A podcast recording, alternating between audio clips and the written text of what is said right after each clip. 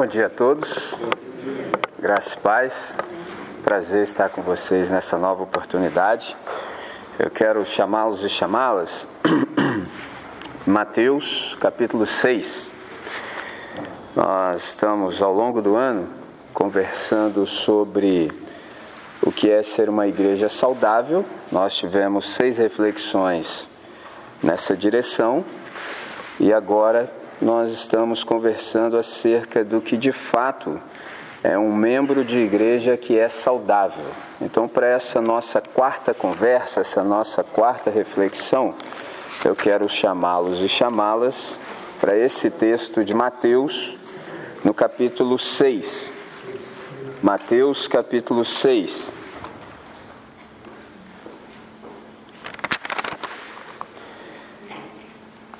Eu vou começar a ler a partir do verso 1 e vou até o verso 8. E quero chamar a sua atenção para o versículo número 6, mas eu vou ler todo o contexto para que você possa ter uma compreensão mais acertada.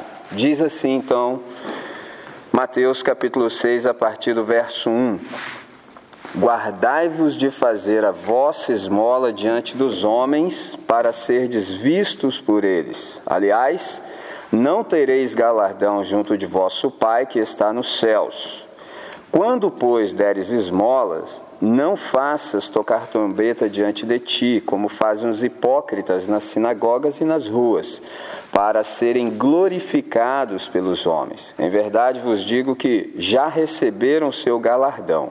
Mas tu, quando deres esmola, não saiba a tua mão esquerda o que faz a tua direita para que a tua esmola seja dada em secreto, e teu pai que te vê em secreto, ele mesmo te recompensará publicamente. E quando orardes, não sejas como os, como os hipócritas, pois se comprazem orar em pé nas sinagogas e as esquinas das ruas, para serem vistos pelos homens. Em verdade vos digo que já receberam o seu galardão. Verso 6: Mas tu, quando orardes, entra no teu aposento ou no teu quarto, e fechada a tua porta, ora teu pai que está em secreto. E teu pai que te vê em secreto te recompensará publicamente. E orando, não useis de vãs repetições, como os gentios, que pensam que por muito falarem serão ouvidos. Verso 8 não vos assemelheis, pois, a eles, porque o vosso Pai sabe o que é necessário antes de vós lhe pedirdes. Esse é um texto extraordinário. Se você olhar no capítulo 5, verso 20, Jesus ele diz para nós que somos seus alunos, seus discípulos, que se a nossa justiça não exceder a dos escribas e fariseus, de modo nenhum entrareis ou entraremos no reino dos céus. Então, há três justiças: a justiça dos escribas, dos fariseus e a dos alunos de Jesus. E como Jesus quer nos guardar ah, do espetáculo, da performatização hipócrita, ele começa a dizer como é que eu e você vamos proceder na existência. Alguns que são religiosos e gostam de uma performance, gostam literalmente de aparecer. Jesus está dizendo que nós não somos desse time, nós somos do time daqueles que exercem a sua piedade no anonimato. Nós não tocamos trombeta, nós não divulgamos com o fim de sermos glorificados aqui, porque se isso acontecer, nós temos um problemão para resolver. Por exemplo, eu não sei se você sabe o que é, eu não sei. E também não conheço quem sabe. Quem sabe você sabe. Eu não sei o que é galardão. Eu não sei. Eu não sei o que é, mas sei como é que faz para perder. Entendeu? Jesus acabou de ensinar. Se você for glorificado aqui, você já recebeu o seu galardão por aqui mesmo. Por exemplo, aprendi isso com o irmão Shed. Geralmente, o pessoal que o conhece sabe que ele é uma sumidade no assunto. E todas as vezes que vão introduzi-lo à fala, alguém acaba fazendo um comentário bom. Ele fala: Bom, o irmão acaba de atrapalhar o meu galardão. Entendeu? Esse é o problema. Eu não sei o que é, mas eu sei como é que perde. Jesus está ensinando exatamente isso para nós. A nossa piedade, ela se dá no secreto, ela se dá no anonimato. Então é sobre isso que eu quero conversar com os irmãos nessa manhã e quero lhes propor que um ser humano salvo, um membro de igreja que é saudável, ele é ocupado demais para deixar de orar. Interessante, né? É ocupado demais para deixar de orar. Então, vamos falar com Deus? Vamos falar com quem resolve? Senhor nosso Deus, nosso Pai, nós te agradecemos por essa manhã, pela possibilidade que nós temos de cessarmos todos os movimentos, nos aquietarmos em tua presença, abrirmos as Escrituras na intenção de que o Senhor nos dê a tua palavra. E é isso que nós suplicamos nesse tempo. Para isso nós te pedimos quietude na nossa alma. Sintoniza-nos, Pai, na frequência certa, de tal modo que a tua palavra nos seja agradável. E uma vez que ouçamos a tua voz, que a nossa única resposta seja amém. Nós queremos dar razão ao Senhor, nós queremos concordar contigo. Nessa manhã, essa é nossa súplica e fazemos em nome de Jesus. Amém, Senhor. Então, o ser humano salvo, de fato, é alguém que é ocupado demais para deixar de orar. E eu aprendi isso observando, por exemplo, duas pessoas. A primeira delas é o nosso Senhor, Jesus de Nazaré. Quando você olha Mateus capítulo 14, você se dá conta de que naquele episódio que a gente conheceu como a multiplicação dos pães e peixes, foi um dia excepcionalmente cheio na vida de Jesus. Um dia tão cheio porque ele recebeu a notícia que o, o, primo dele, João Batista, havia sido assassinado, ele era o próximo, ele recebeu ah, os 70 discípulos que ele enviou em duplas para fazer a missão precedendo-o.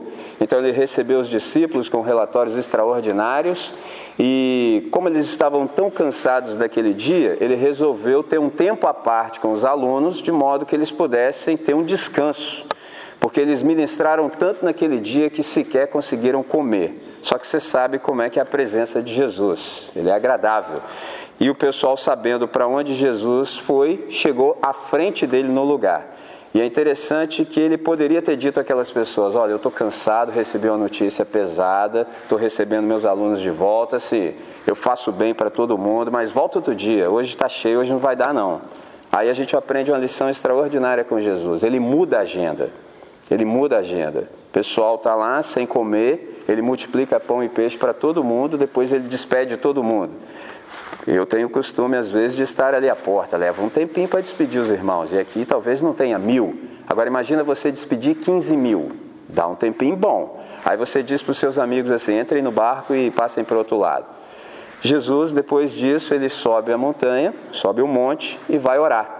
Nesse dia, que foi um dia assim exaustivo para Jesus, agenda cheia, muito trabalho, ele orou pouco, orou só sete horas sete horas de oração, num dia pesado. Então, um ser humano salvo é alguém assim ocupado demais para deixar de orar. E aí, outra pessoa com quem eu aprendi isso foi Martim Lutero. Ele falou assim: Eu tenho tanta coisa para fazer que se eu não orar no mínimo quatro horas por dia, eu não faço nada. Eu falei, mas como assim? Porque geralmente é o contrário, né? Eu estou com tanta coisa para fazer que não tive nem tempo de orar ele percebeu aquilo que nem sempre a gente se dá conta. Eu tenho tanta coisa para realizar que se eu não oro, no mínimo quatro horas, eu não faço nada. O que, que ele percebeu? O que Jesus ensinou. João capítulo 15, verso 4 e 5 diz assim: Permaneçam em mim e eu permanecerei em vós, porque sem mim nada podeis fazer. Quanto maior o volume de trabalho, se for em nome de Jesus, evidente, né? Se for em nome de Deus, maior o tempo em oração. Então, a primeira ideia que eu trago para os irmãos nessa manhã é exatamente essa. Um ser humano salvo, um membro de igreja que é saudável, ele é ocupado demais. E como ele é muito ocupado, ele sequer tem tempo para não orar. Então é alguém que ora, leva a oração a sério. Isso a gente aprende olhando para Jesus. Eu me lembro de outra frase do Lutero em que ele disse assim: a oração é o suor da alma. Esses irmãos do passado sabem das coisas, é interessantíssimo. A oração é o suor da alma. No nosso último encontro, a última coisa que eu disse a vocês, quando a gente leu aquele texto de Efésios, no capítulo 4, no verso 6, eu disse aos irmãos que há um só Deus e Pai de todos. Interessante. Somente Deus é o Pai de toda a igreja, tanto a da terra como a do céu. Deus é sobre todos, age por meio de todos e está em todos. Aqui nós temos o nosso alvo. Todo o restante que a gente tem aprendido serve tão somente para nos conduzir ao Pai. E aí um texto que eu citei para os irmãos foi 1 de Pedro, no capítulo 3, o verso 18, a parte A, em que diz assim: Pois também Cristo morreu uma única vez pelos pecados, o justo pelos injustos, para conduzir-vos a Deus. Então, o Pai é a nossa meta e o nosso objetivo. E aí, isso faz que uma pergunta nos sobrevenha: qual é o sinal de que nós nos encontramos com Deus? Qual é o sinal de que Deus nos encontrou? É interessante que é quando nós o reconhecemos como o Pai e experimentamos o seu coração paterno. Um texto que fundamenta tudo isso que eu estou dizendo é Romanos capítulo 8, entre os versos 14 e 16, que nos dizem assim: Pois todos os que são guiados pelo Espírito de Deus são filhos de Deus, porque não recebestes o espírito de escravidão para viverdes outra vez atemorizados, mas recebeste o espírito de adoção, baseados no qual clamamos: Abba, Pai. O próprio Espírito testifica com o nosso espírito que nós somos filhos de Deus. Uma característica infalível do recém-nascido na família de Deus é que ele imediatamente reconhece a Deus e o chama de Pai. 1 João capítulo 2, o verso 14, a parte A. Filhinhos, eu vos escrevi porque, porque conheceis o Pai. E é com essa percepção que nós entramos no nosso assunto do dia. Um ser humano salvo, um membro de igreja que é saudável, é alguém ocupado demais para deixar de orar. Com essa visão, com essa fundamentação, a gente percebe que Mateus 6,6 faz todo sentido para a nossa caminhada. Tu, porém, observe o contraste. Tu, porém, quando orardes, primeira coisa, há um contraste entre nós que somos alunos de Jesus com aqueles que são apenas performáticos da religião.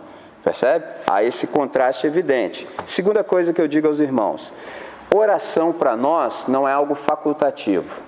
Jesus não nos deu essa possibilidade. Ele não disse assim: se vocês orarem, façam assim. Ele não disse isso. Ele disse assim: quando vocês orarem, ou seja, é presumível que vocês vão orar. Como vocês vão orar, eu vou ensinar como é que vocês vão fazer isso para que vocês não tenham nenhuma perda na existência.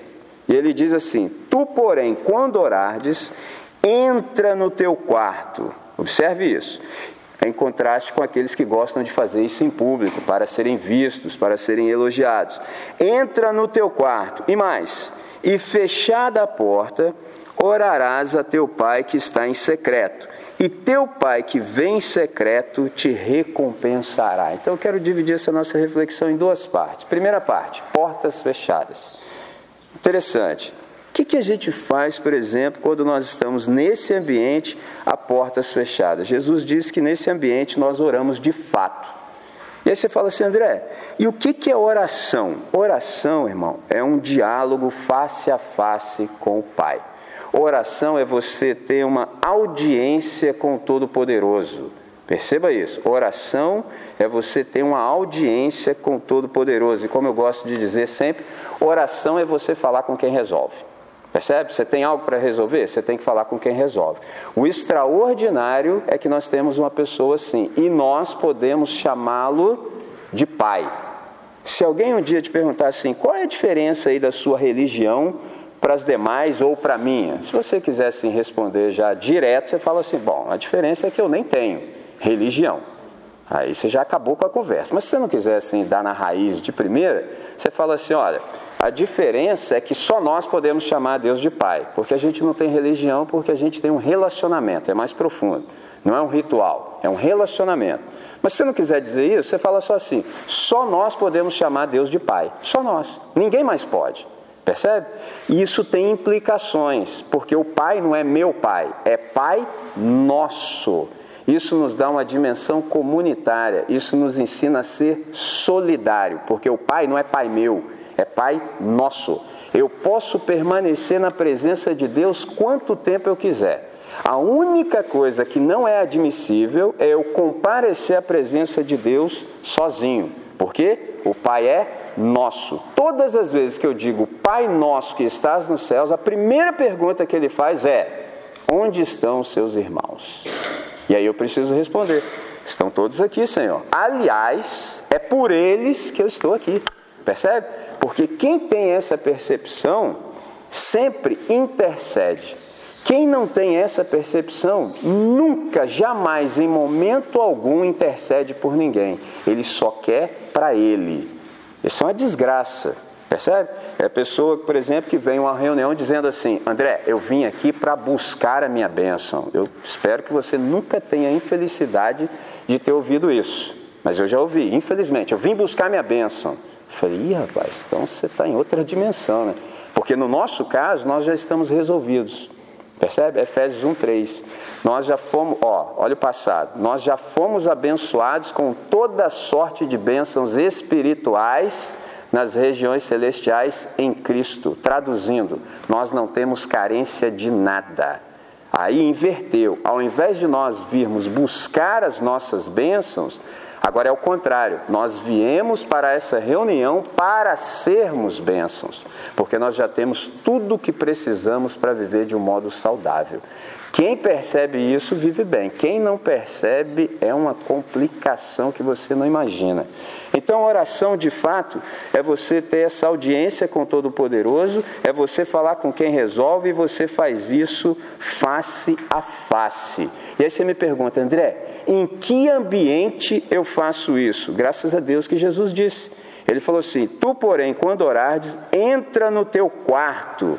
A palavra que há aqui no original, que foi traduzida por quarto, é tameion. O que, que é o tameion? Todo mundo, ou grande parte de nós, deve ter um tameion em casa. Tameion é aquela espécie de depósito subterrâneo numa casa judia. No nosso caso hoje é o quartinho da bagunça. Já viu o quartinho da quinquilharia? Nós que somos homens, as esposas dizem assim: vai arrumar esse negócio aí. Você fala assim: na folga eu arrumo. Já viu? Nas férias. Você vai só empurrando com a barriga? Quinquilharia, cacareco. Então, é nesse lugar que você vai ter a sua audiência com o Todo-Poderoso. Extraordinário, quartinho da bagunça. Esse é o primeiro sentido. Quando Jesus falou isso, todo mundo entendeu. Agora tem um detalhe: tem que fechar a porta. Aí você entra no quartinho da bagunça e fecha a porta. Mas o sentido mais profundo é o seguinte: a minha alma e a sua também é uma bagunça, é uma quinquilharia que não dá para resolver vindo aqui no domingo, por exemplo, de manhã e fazendo a oração em público. Não dá, irmão. Sabe por que, que não dá? Porque nós temos dificuldade com a realidade. Nós gostamos de um cosmético, nós lidamos melhor com a hipocrisia. Se alguém vir aqui hoje de manhã e pegar esse microfone e orar do jeito que deve, todos nós nos escandalizamos. A primeira coisa que vai acontecer é você abrir o olho. Entendeu? Imagina que alguém vem aqui, pega o microfone e fala assim: Senhor Deus, Criador do universo. Até aí estava bonito. Aí ele fala assim: Tu sabes que sou preguiçoso. Tu sabes que sou safado, não gosto de trabalhar, não produzo nada que presta e por aí vai. Quem aguenta um negócio desse? Que isso, rapaz? Todo mundo. Uma oração do cara. Então você faz aquela oração que dá assim para passar, todo mundo fala um amém no final e você vai levando a existência assim. Só que isso aí não resolve a nossa situação. A quinquilharia que há dentro do nosso ser precisa ser resolvida. Como é que nós vamos resolver isso em público? Não dá, irmão. Ninguém está pronto para isso. É Jesus, eu tenho um jeito para vocês resolverem isso. Entra no quartinho da bagunça, fecha a porta. Isso é um detalhe extraordinário.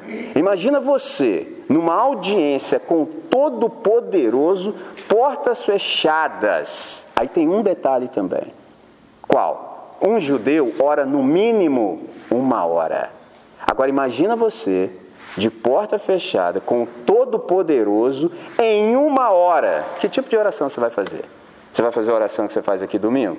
Tem gente na comunidade que até dorme durante a celebração. Se qualquer um de nós chamá-lo e falar assim, irmão fulano, ele acorda na hora e sabe fazer a oração certinho. Por quê? Já está mecanizado. Percebe? Quando nós estamos nesse ambiente, no Tameion, a gente rasga o coração. Aí você fala o que deve mesmo, porque você está de portas fechadas. Em uma hora, irmão, dá para falar muita coisa. Ou se dá. Aí a pergunta é: e como é que você vai deixar esse ambiente? Certamente melhor do que você entrou nele. Porque é nesse ambiente que Deus resolve a quinquilharia da nossa alma. Aquele montão de cacareco que a gente vai acumulando ao longo da existência, vai agarrando em nós, é ali que a gente resolve tudo isso. Por isso que Jesus disse: Tu, porém, quando orardes, ou seja, não vai fazer isso em praça pública, não.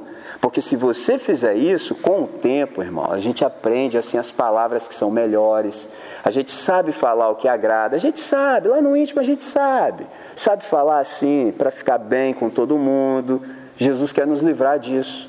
Ele quer nos livrar desse negócio, dessa hipocrisia, desse teatro, porque a vida em Deus não é um palco, percebe? Então, a única maneira de nós sermos bem-sucedidos nessa questão e nesse quesito é se nós considerarmos a palavra de Jesus e levarmos a sério. Aí a gente precisa entrar nesse ambiente aqui. Mas tu, quando orardes, entra no teu quarto e o teu pai que te vê em secreto. Isso aqui é extraordinário, porque eu acabei de dizer para vocês que orar é ter uma audiência com o Todo-Poderoso. É um diálogo face a face. Logo, o que, que você pensa? Pela lógica, eu falo e Deus me ouve. É óbvio? Não. Interessante, né? Não.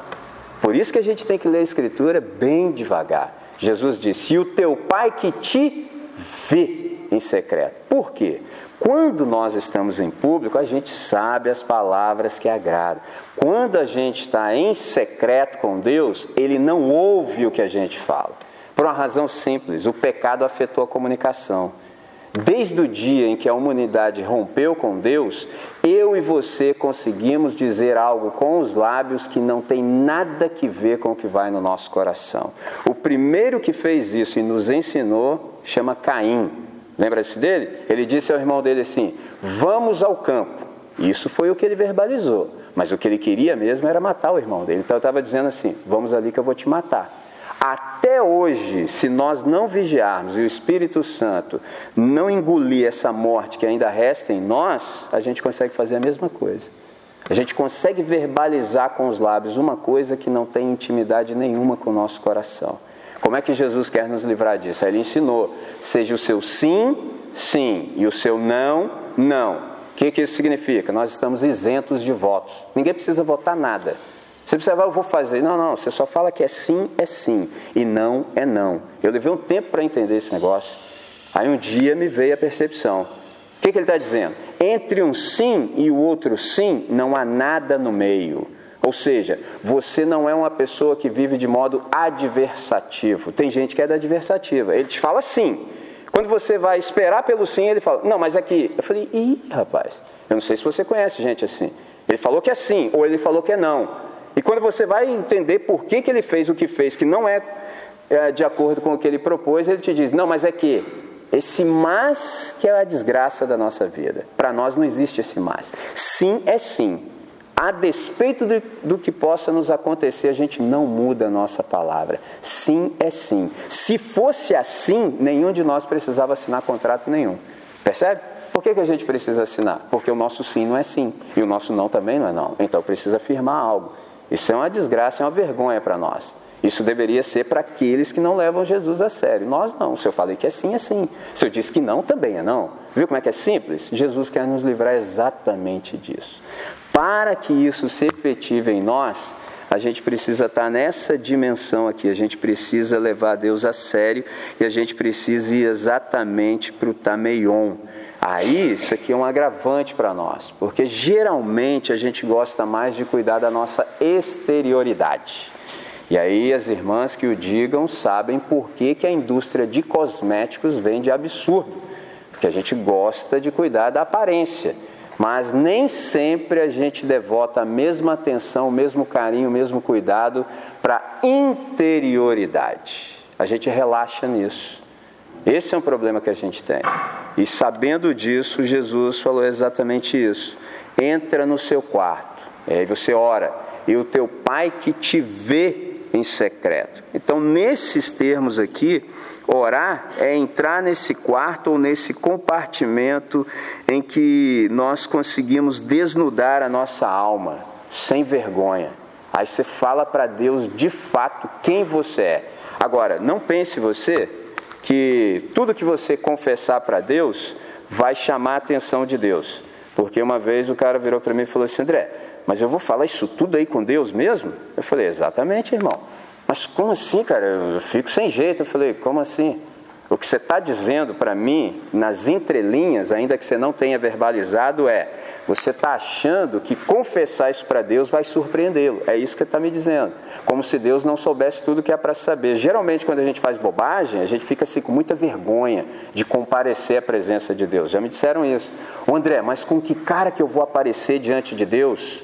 Aí, no, no bom humor, né? Para ver se aliviava a situação, eu falei assim: com essa aí mesmo, irmão. Com que cara que eu vou aparecer diante de Deus? Eu falei, com essa aí mesmo, não foi com essa aí que você pecou? Então é com essa aí mesmo.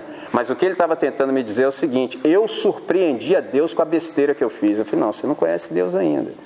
Deus não pode ser surpreendido. Deus, na verdade, é surpreendente. Então ele te avisou o tempo todo para você não fazer o que fez. Você fez porque quis. Porque, como você é discípulo de Jesus de Nazaré, para você pecar é diferente de quem não o conhece. Para você e eu, que somos discípulos de Jesus, pecarmos, a gente tem que fazer uma força absurda, descomunal, hercúlea. Só como assim, André? Simples. Primeiro, você tem a escritura, você tem a palavra. Segundo, você tem a comunidade, você sempre tem algum irmão te exortando, sempre.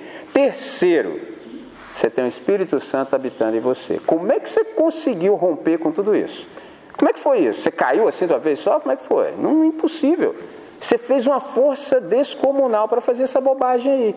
E à medida em que você rompia com os limites que Deus estabeleceu para o seu bem, para preservar a sua vida, Ele te avisou para não fazer isso. Você fez porque quis, não dá nem para colocar a culpa no diabo.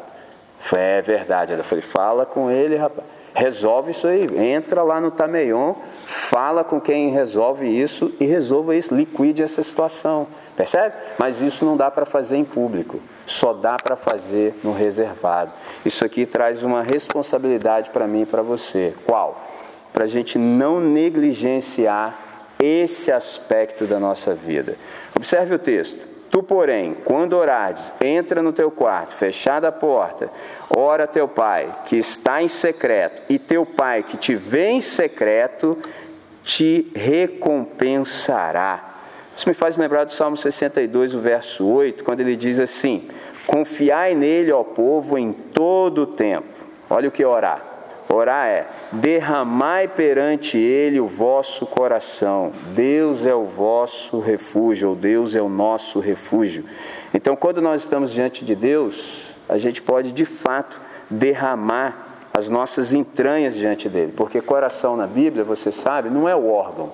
Coração é a sede das nossas intenções, das nossas motivações. E o nosso problema é que o nosso coração é enganoso. Então, quando a gente está na presença de Deus, a gente pode se desnudar. O que é um ser humano salvo? O que é um membro de igreja que é saudável? É aquele que percebe que Deus nos deu graça, nos deu um espaço para que nós pudéssemos nos aprofundar, para que nós pudéssemos experimentar mais vitalidade dele mesmo no nosso caminhar diário. Um ser humano salvo Alguém que é saudável sabe que Deus nos concedeu um espaço de ministração de graça, que é esse tameion, que é esse quarto, para que Ele mesmo possa, através da sua graça, fortalecer o nosso caráter.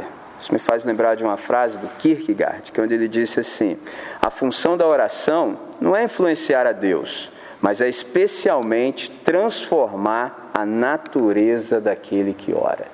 Por isso que quando nós estamos nesse quarto, a gente tem toda a possibilidade de sair dele de uma outra maneira. Percebe? Você não precisa de fato sair como você entrou. Às vezes a gente diz isso das nossas reuniões e acabou virando uma palavra meio clichê. As pessoas falam, mas não percebem a implicação. Para que isso se efetivasse na nossa vida, a gente precisava levar Deus muito a sério. E tem pessoas que não se preparam, por exemplo, por um ambiente em um tempo como esse. Suponhamos que eu e você estivéssemos andando pela rua, vindo para cá. A gente está conversando trivialidades, mas num dado momento, um de nós deveria dizer assim: Ei, você se preparou? Como assim? Nós estamos indo para uma reunião em que nós vamos relembrar as palavras do nosso Senhor e vai acontecer duas coisas. Quando nós lermos a Bíblia, vai ser extraordinário, mas vai acontecer um milagre. A Bíblia vai começar a ler a mim e a você. E aí a Bíblia vai ler a mim e a você como se fosse um gabarito. A Bíblia é o nosso gabarito, nós já sabemos qual é o acerto. Agora nós vamos ser lidos para saber se nós gabaritamos a prova ou se nós zeramos a prova. E isso tem implicações, porque se nós zeramos a prova, nós vamos ter que reconhecer diante de Deus que nós estamos aquém. Se nós gabaritamos a prova, nós vamos reconhecer diante de Deus que nós estamos amém. Então nós não podemos levar isso na brincadeira. Tem muita gente que vem de qualquer maneira, não se prepara. E esse é um problemão que a gente tem. O que, que Jesus está ensinando para a gente? Leve o meu pai a sério.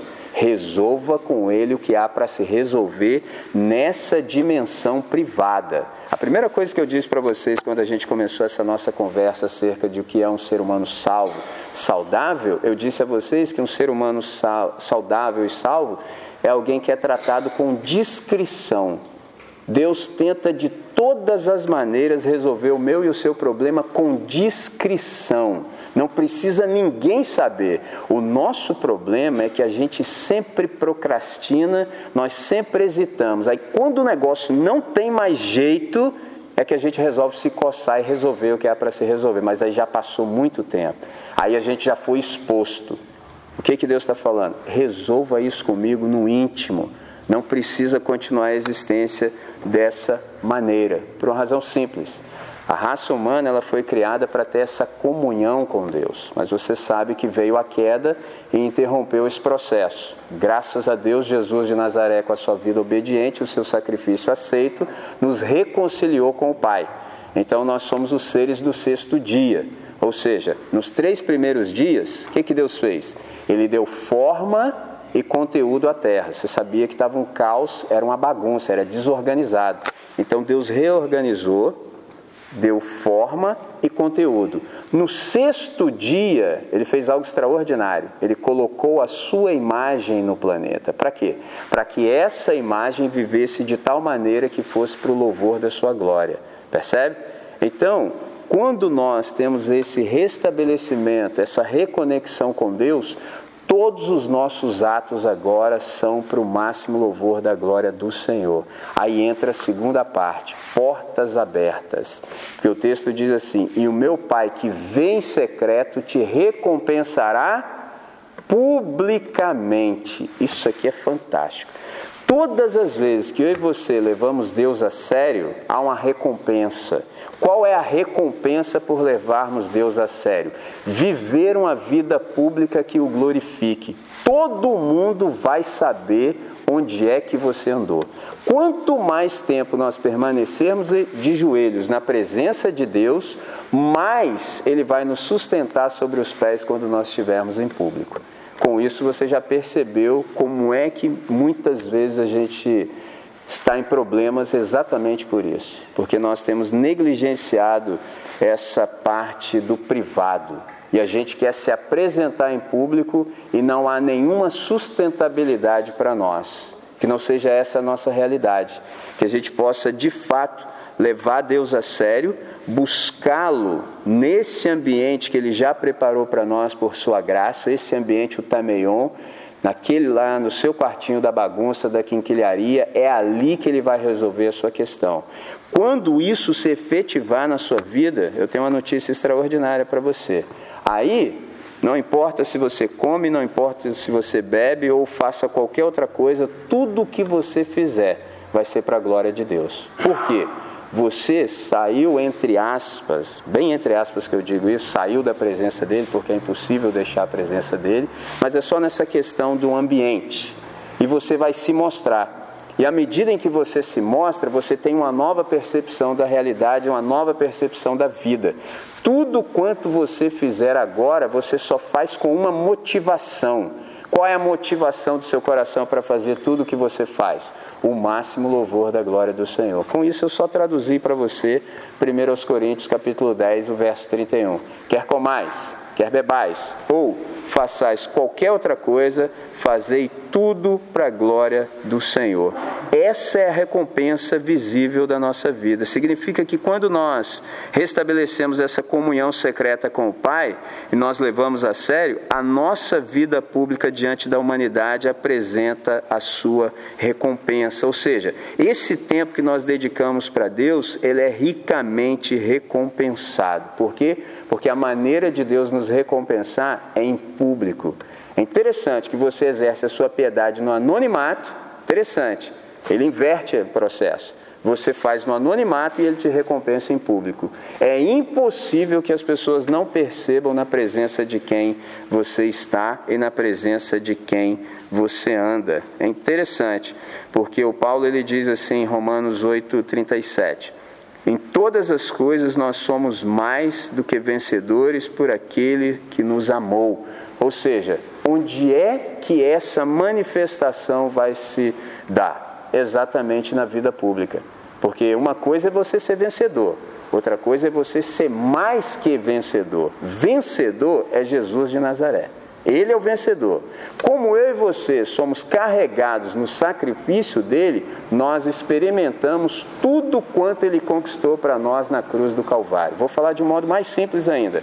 Jesus venceu o diabo na cruz para que eu e você o vencêssemos todos os dias ao longo da história. Viu como é que é lindo? Onde se dá isso? Nessa dimensão pública. Todos os dias nós somos submetidos à morte, todos os dias, mas só que nós somos mais que vencedores. Aí você me pergunta, André, como é que eu faço para que isso se efetive na minha vida? Eu reitero, entre nesse quarto, entra no Tameion, resolve tudo o que há para se resolver e depois você sai para viver. Saindo para viver com tudo resolvido, Deus tem todo o espaço e toda a possibilidade e poder de te sustentar diante da humanidade. Só vive mal quem quiser. Quem não quiser viver mal, é só concordar com o Evangelho, é só viver uma vida de arrependimento, é só dar razão para Deus e tudo isso se efetiva em nós pelo poder do Espírito Santo. Então eu quero fazer algumas aplicações para o meu e para o seu coração. Eu disse há pouco que a raça humana ela foi criada para ter essa comunhão com Deus. Qual a implicação disso? Nós podemos desfrutar dessa comunhão todo dia, independentemente das condições ou das circunstâncias que nos cercam. Agora, esse prazer dessa comunhão depende da qualidade do nosso relacionamento com Deus nesse recinto fechado. Percebe? Por quê? Porque é nesse tempo que o Pai entra em acordo definitivo comigo e eu com Ele para que assim seja. Interessante isso. Quão diferente e magnífico seria a nossa vida se nós, em oração sincera e, sub... e sincera, nós subordinássemos a Deus todas as coisas. Se nós disséssemos tão somente para Deus o seguinte: Senhor, eu sei que o Senhor anda comigo. Agora, eu não sei se eu estou andando contigo como devo. Porque Jesus prometeu: E eis que estou convosco todos os dias até a consumação dos séculos. Por exemplo, se nós levarmos isso a sério, a nossa oração pode mudar. A gente já não precisa nem dizer assim: Senhor, fica comigo hoje. Ele vai dizer: Filho, eu já falei que estou. Então a gente pode inverter a oração. Senhor, já que estás comigo, eu é que quero estar contigo. Então eu quero, ao longo do meu dia, fazer as coisas junto contigo de uma maneira que te agrade. Então, para que isso se efetive na nossa vida, a nossa oração deveria ser tão somente essa. E a gente tem um problema para resolver. Qual é o problema que a gente tem que resolver? Essa nossa negligência em dar muito mais tempo para aquilo que é exterior, efêmero, do que para aquilo que é interior. A gente precisa resolver a nossa questão da incoerência, porque todas as vezes que nós negligenciamos essa comunhão pessoal e íntima com Deus e secreta, a gente padece nessa nossa vida a, a, diante dos homens. A consequência é exatamente essa. Nessa manhã, eu propus aos irmãos que um membro de igreja que é saudável é alguém ocupado demais para deixar de orar. E aí você pode me perguntar, André, Por que, que alguém é ocupado demais para deixar de orar? Porque ele sabe que esse espaço que Deus criou para nós é imprescindível para a nossa vida com qualidade na dimensão pública. Exatamente por isso que a gente, mesmo ocupado demais, a gente não deixa de orar. E eu quero concluir com uma pergunta para você. Se um membro de igreja que é saudável é alguém ocupado demais para deixar de orar, a pergunta que eu tenho para cada um de nós é: se oração fosse comida, quanto você pesaria? Se oração fosse comida, quanto você pesaria? Porque eu e você somos do time daqueles que estão ocupados demais para deixar de orar. Eu tenho tanta coisa para fazer que se eu não orar quatro horas, eu não faço nada. Oração é o suor da alma. Então, que Deus, o Pai, que nos espera em secreto, possa nos motivar para que a gente não o deixe esperando, mas que a gente possa usufruir de todo esse espaço de ministração de graça que Ele nos concedeu, de modo que o Espírito Santo possa nos tomar e quando nós nos apresentarmos na nossa vida cotidiana e diária, que a gente se apresente como alguém que esteve e está e continua na presença de Deus e com uma única finalidade, que a nossa vida possa ser para o máximo louvor da Sua glória. Amém. Pastor Carlos, vamos orar.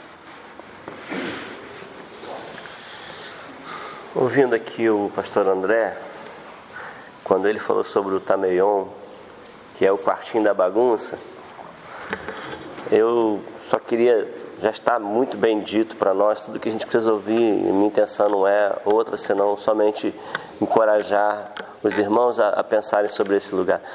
Normalmente o quartinho da bagunça é o único lugar que nós não levamos as nossas visitas. É. É o lugar fechado e a gente guarda ali para gente. E a gente sabe que se abrir a porta ali do quartinho e a visita ver alguma coisa, é, vai ficar ruim. Vai ficar ruim. E às vezes nós mesmos não gostamos de entrar nesse quartinho. Fala, pô, nem eu quero ficar ali porque o negócio ali não é bom. Mas é, é ali que precisa de conserto, né? Ali é o lugar que precisa ser trabalhado. Então, às vezes, pode ser que a gente tenha, esteja vivendo assim. A gente não gosta de entrar nesse lugar porque a gente vai ter que confrontar coisas, nós vamos ter que admitir, reconhecer fragilidades, e às vezes as nossas fragilidades, elas são extremamente difíceis mesmo de ser mexidas, porque nós vamos falar de caráter, nós vamos falar de coisas imorais, nós vamos falar de sujeira, nós vamos falar de coisas estragadas. Mas como é bom, depois de uma grande faxina, você olhar para trás e falar, puxa vida, como é que ficou bom. Gostei. E a primeira coisa que a gente quer fazer, depois que a gente limpa esse lugar, a gente quer estar ali e mais, a primeira visita que chegar, a gente vai fazer questão de mostrar. Inclusive, eu tenho esse quarto aqui.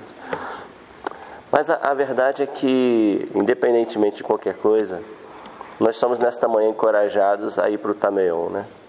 Então, que Deus nos ajude, que a gente possa sair daqui desejoso de a este lugar e de portas fechadas, experimentar coisas de Deus que às vezes a gente ainda não sabe que Ele é capaz de fazer. Né? Senhor nosso Deus, nesta manhã, Pai, nós louvamos pelo privilégio de estarmos juntos e juntos ouvindo a Tua palavra e a explicação da Tua palavra. Obrigado, Deus, pela direção do Teu Espírito sobre a vida do Teu servo, bem como também sobre a direção do Teu Espírito em nossa vida.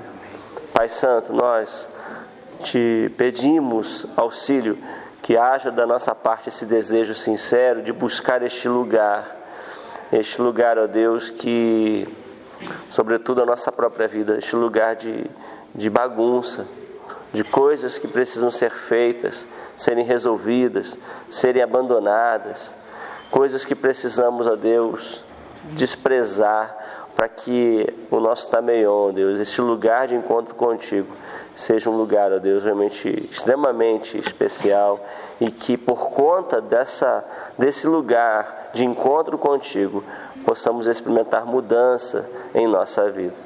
Pai Santo, nos santifica para o teu louvor, Pai. Nos purifica para o teu louvor, porque nós já sabemos, ó Deus, que o Senhor nos comprou para isso Compraste-nos, ó Deus, por um bom preço, para que pudéssemos servir ao Senhor e ser do Senhor. Ser, ó Deus, de tal modo que o Senhor tenha prazer em nos ver. Ó Pai, nos ajude nesta manhã a entendermos a tua palavra. Clamamos pela direção do teu Espírito continuadamente, Pai. Obrigado por tudo que o Senhor tem feito, pela insistência do Senhor conosco, porque o Senhor insiste em cuidar de nós. Mesmo em meio a tanta rebeldia da nossa parte, o Senhor insiste porque o Senhor nos ama. Muito obrigado, Deus, porque o Senhor não desistiu de nós. Nos santifica, Senhor, para o teu louvor, te pedimos e agradecidos oramos no nome de Jesus. Amém. Amém. Amém.